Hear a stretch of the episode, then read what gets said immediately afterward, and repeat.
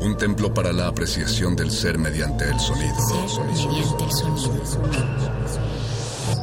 Para nosotros, El sol sale durante la noche.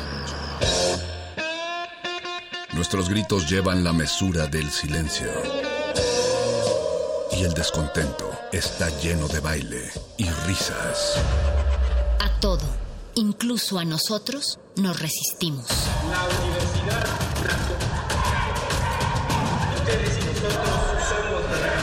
Resistencia modulada.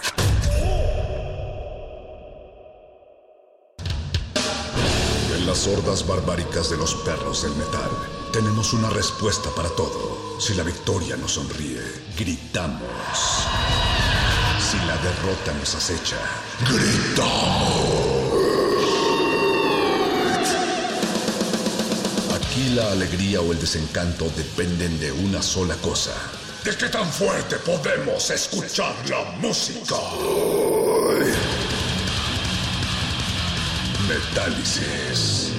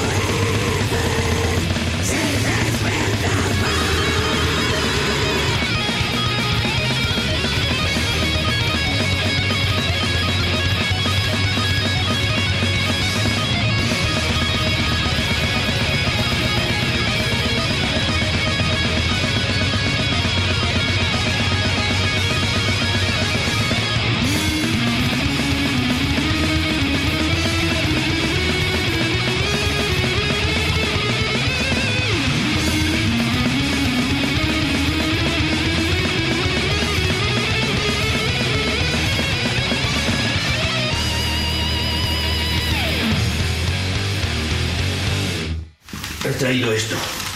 Cree que facilitará el contacto. ¿Una cinta? ¿Para qué? Ya sabe, música demoníaca. ¿Heavy? ¿Quiere poner heavy? Es death metal, ¿eh? No lo mismo.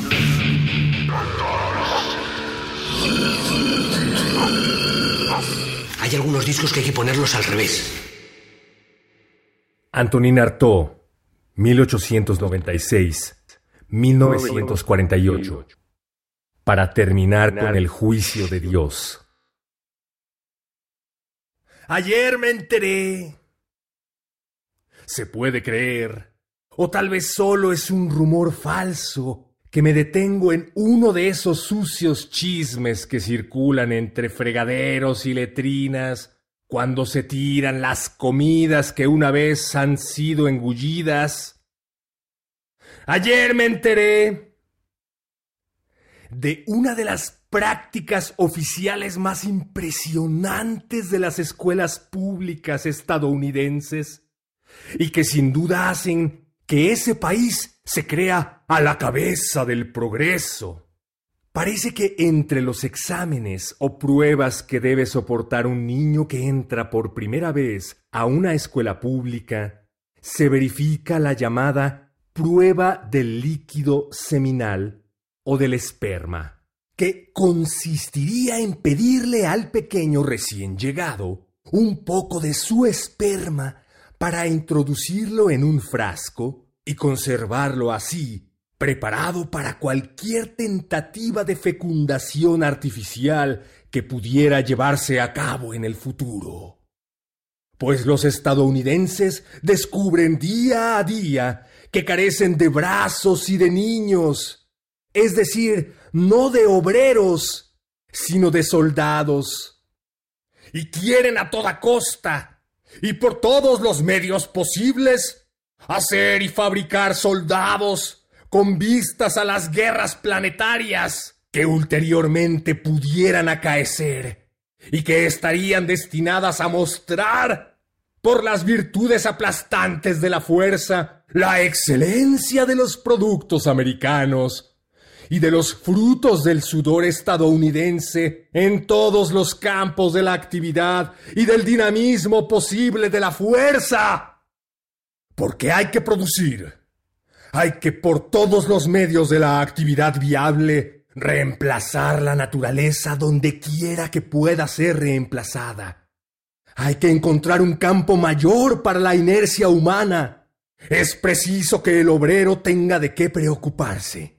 Es preciso que se creen nuevos campos de actividad, donde se alzará por fin el reino de todos los falsos productos fabricados, de todos los innobles sucedáneos sintéticos, donde la hermosa, la legítima naturaleza no tendrá nada que hacer y deberá ceder su lugar de una vez por todas y vergonzosamente a los triunfales productos de la sustitución.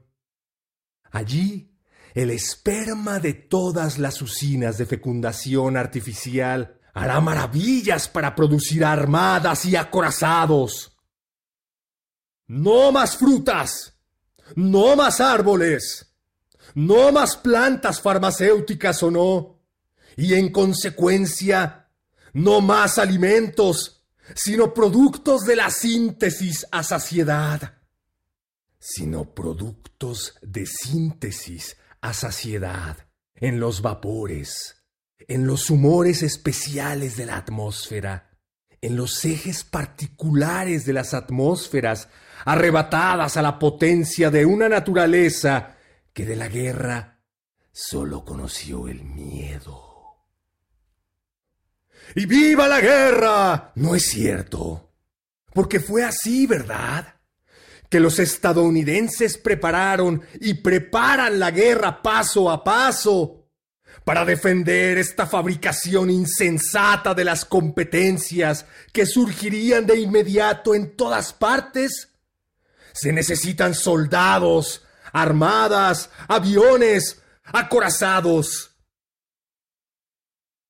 Parecería que por esta razón los gobiernos de Estados Unidos tuvieron el desparpajo de pensar en ese esperma, puesto que nosotros Los nacidos capitalistas tenemos más de un enemigo que nos vigila, hijo mío. Y entre esos enemigos, cualquier otro país que tampoco carezca de brazos armados. Todo eso está muy bien. Pero yo no sabía que los americanos fueran un pueblo tan guerrero. Cuando se combate, se reciben heridas y vi a muchos americanos en la guerra, pero siempre tenían delante de ellos inconmensurables armadas de tanques, de aviones, de acorazados que les servían como escudo. Vi pelear a las máquinas y solo divisé muy atrás, en el infinito, a los hombres que las conducían.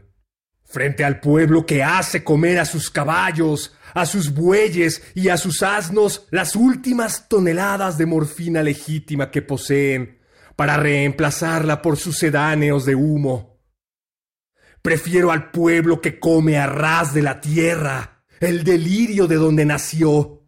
Hablo de los indígenas que comen el peyote, a ras del suelo, mientras nace y que mata al sol para instalar el reino de la noche negra, que desintegra la cruz para que los espacios del espacio no puedan encontrarse y cruzarse nunca más.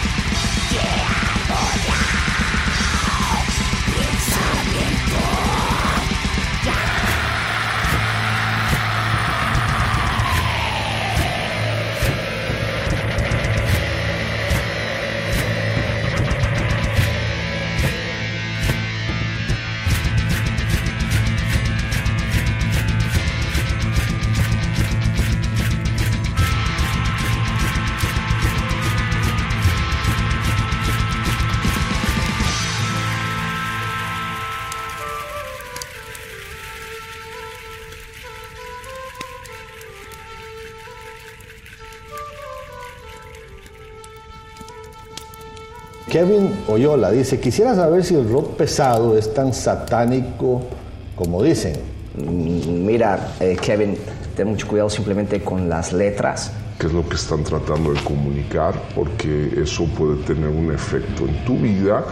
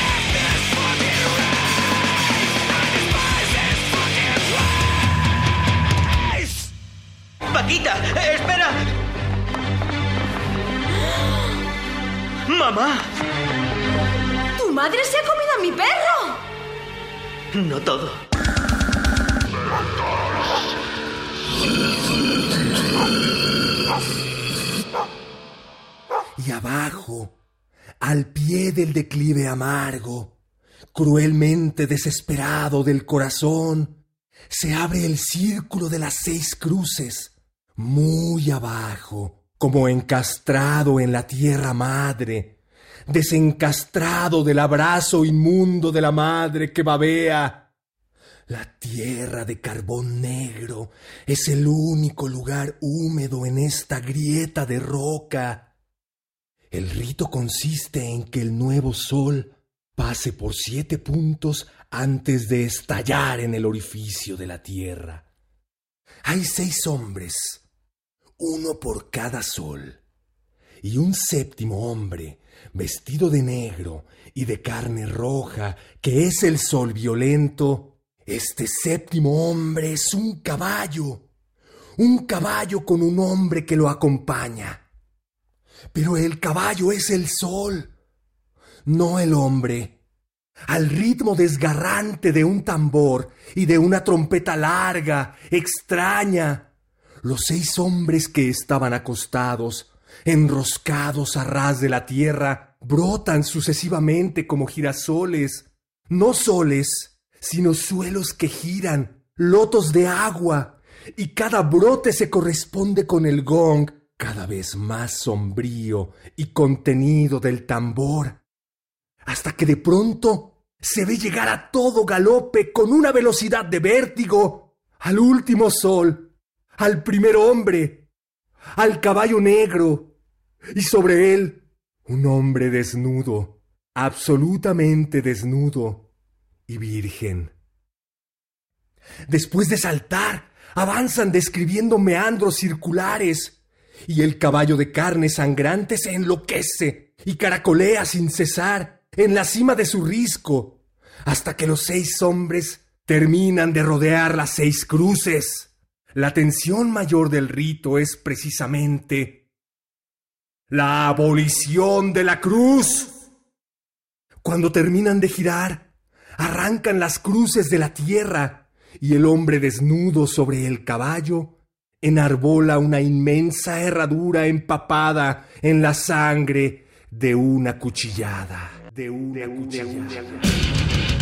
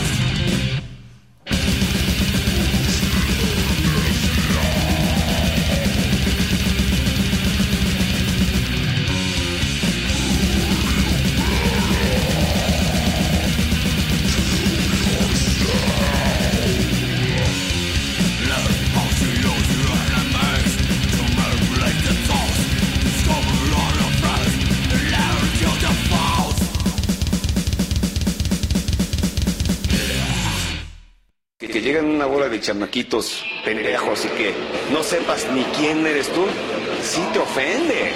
O sea, cabrón. Y te ofende porque en el, en el 94 estábamos saliendo en MTV, sacamos un disco El infierno de Dante grabado por Scott Burns en Morris Sound con los coros de Glenn Benton de Decide, que casi vendió 100 mil copias, y que estos güeyes te ignoren, se vayan a la verga.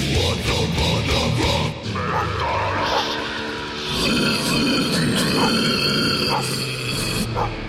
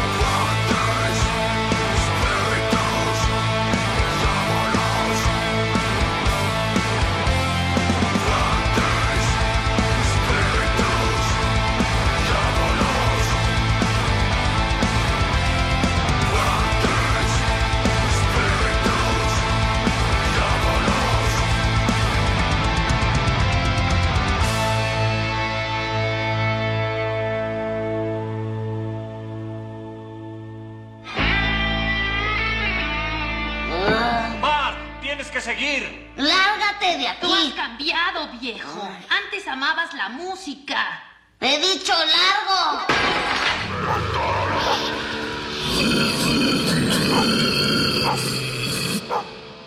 Allí donde huele a mierda, huele a ser.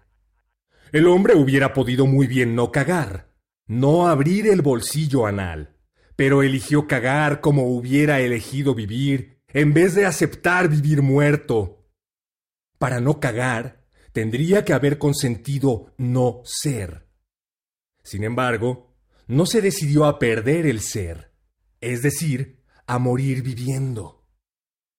Hay en la existencia algo particularmente tentador para el hombre, y ese algo es... ¡La mierda!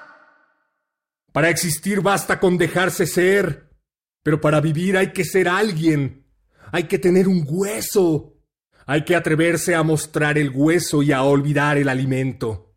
El hombre prefirió más la carne que la tierra de los huesos. Como no había más que tierra y bosque de huesos, tuvo que ganarse su alimento. No había mierda, solo hierro y fuego. Y el hombre tuvo miedo de perder la mierda. O más bien, deseó la mierda. Y para eso, sacrificó la sangre. Para tener mierda, es decir, alimento, donde solo había sangre y chatarra de osamentas, donde no tenía nada que ganar y si algo que perder la vida. Entonces el hombre se replegó y huyó. Lo devoraron los gusanos. No fue una violación. Se prestó a la obscena comida. Le encontró sabor. Aprendió por sí mismo a hacerse el tonto y a comer carroña delicadamente. ¿Pero de dónde procede esa despreciable abyección? de que el mundo no está ordenado todavía, o de que el hombre solo tiene una pequeña idea del mundo y quiere conservarla eternamente. Proviene de que un buen día el hombre detuvo la idea del mundo. Se le ofrecían dos caminos, el infinito exterior, el ínfimo interior, y eligió el ínfimo interior, donde solo hay que estrujar el vaso la lengua, el ano o el glande. Y Dios, Dios mismo aceleró el movimiento. Dios, ¿es un ser? Si lo es, es la mierda. Si no lo es, no existe. O bien, solo existe como el vacío que avanza con todas sus formas y cuya representación más perfecta es la marcha de un grupo incalculable de ladillas. ¿Está usted loco, señor Artaud? ¿Y la misa? Reniego del bautismo y de la misa. No hay acto humano que en pleno erótico interno sea más pernicioso que el descenso del supuesto Jesucristo a los altares. No me creerán, y desde aquí veo cómo el público se encoge de hombros pero ese que llaman Cristo es quien frente a la ladilla Dios aceptó vivir sin cuerpo, mientras un ejército de hombres, descendiendo de la cruz a la que Dios creía haberlos clavado desde hacía mucho, se rebeló.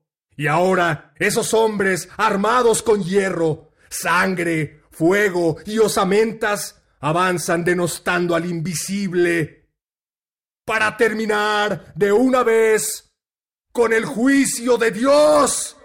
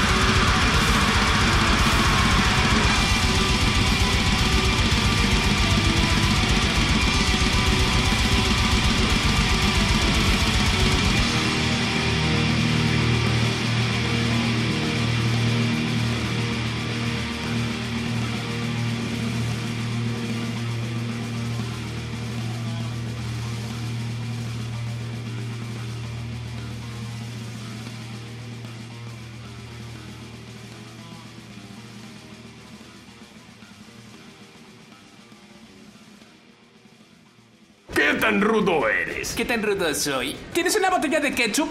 Claro. ¡La abriré!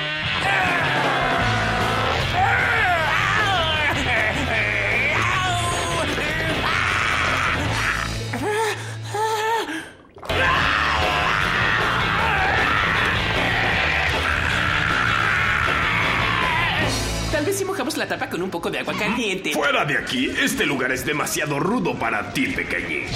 Oh, my gosh.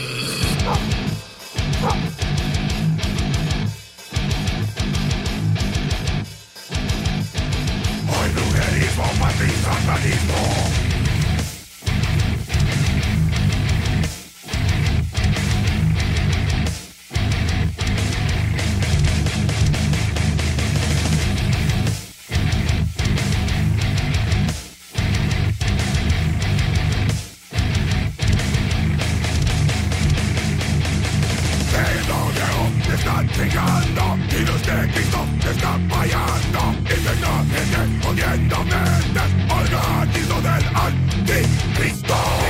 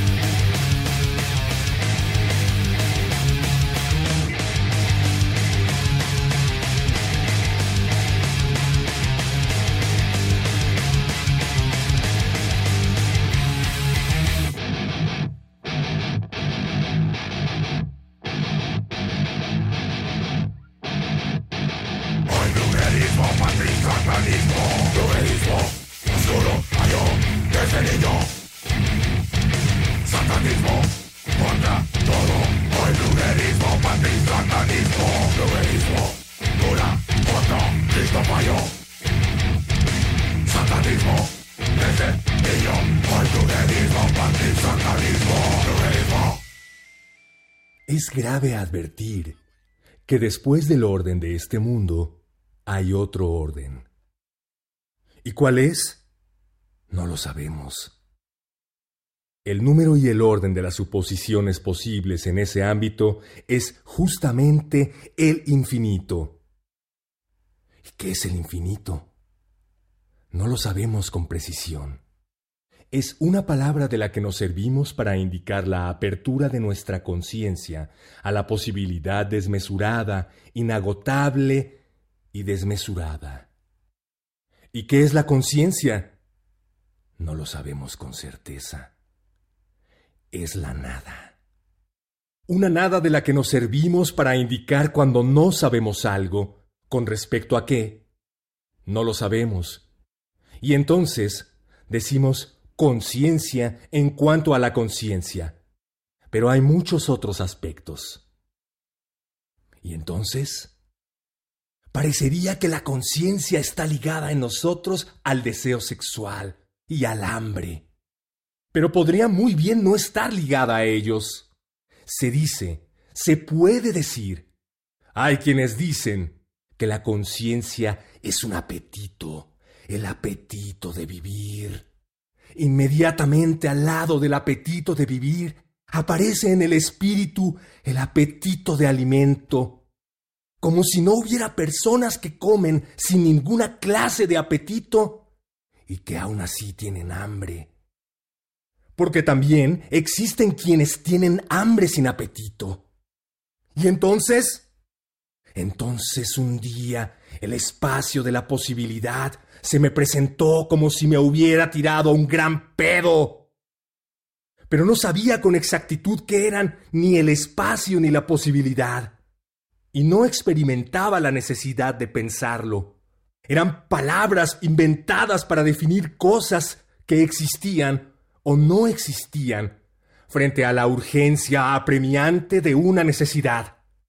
Suprimir la idea, la idea y su mito, y hacer reinar en su lugar la manifestación tonante de esa explosiva necesidad, dilatar el cuerpo de mi noche interna, de la nada interna, de mi yo, que es noche, nada y reflexión, y que sin embargo es una afirmación explosiva. Hay que dejarle lugar a algo, a mi cuerpo, pero ¿Reducir mi cuerpo a ese gas hediondo? ¿Decir que tengo un cuerpo porque tengo un gas hediondo que se forma dentro mío? No lo sé. Sin embargo, yo sé que el espacio, el tiempo, la dimensión, el devenir, el futuro, el porvenir, el ser, el no ser, el yo, el no yo, no son nada para mí. En cambio, hay una cosa que significa algo, y una sola cosa que debe significar algo, y que siento porque quiere salir. La presencia de mi dolor de cuerpo. La presencia amenazadora, infatigable de mi cuerpo. Aunque me acusen con preguntas y yo niegue todas las preguntas, hay un punto en el que me veo forzado a decir no, no, no a la negación. Y llegó a ese punto cuando me acosan, me abruman, me cuestionan hasta que se aleja de mí el alimento, mi alimento y su leche. ¿Y cuál es el resultado? Que me ahogo. No sé si es una acción pero al acosarme así con preguntas hasta la ausencia y la nada de la pregunta, me atormentaron y sofocaron en mí la idea de cuerpo y de ser un cuerpo. Entonces sentí lo obsceno y me tiré un pedo arbitrario de vicio y en rebeldía por mi asfixia. Porque hostigaban hasta mi cuerpo, hasta el cuerpo y en ese momento hice estallar todo, porque a mi cuerpo nadie lo manosea.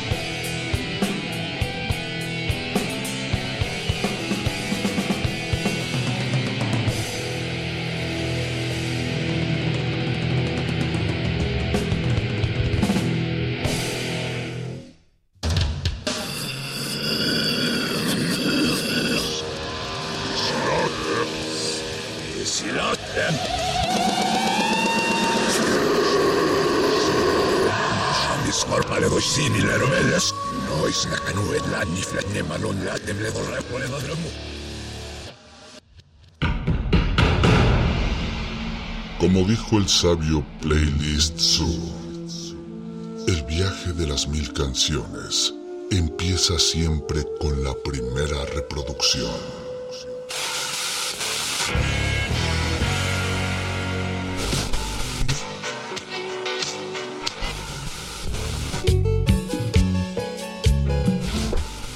A continuación, un maestro te abrirá la puerta de su lista de reproducción.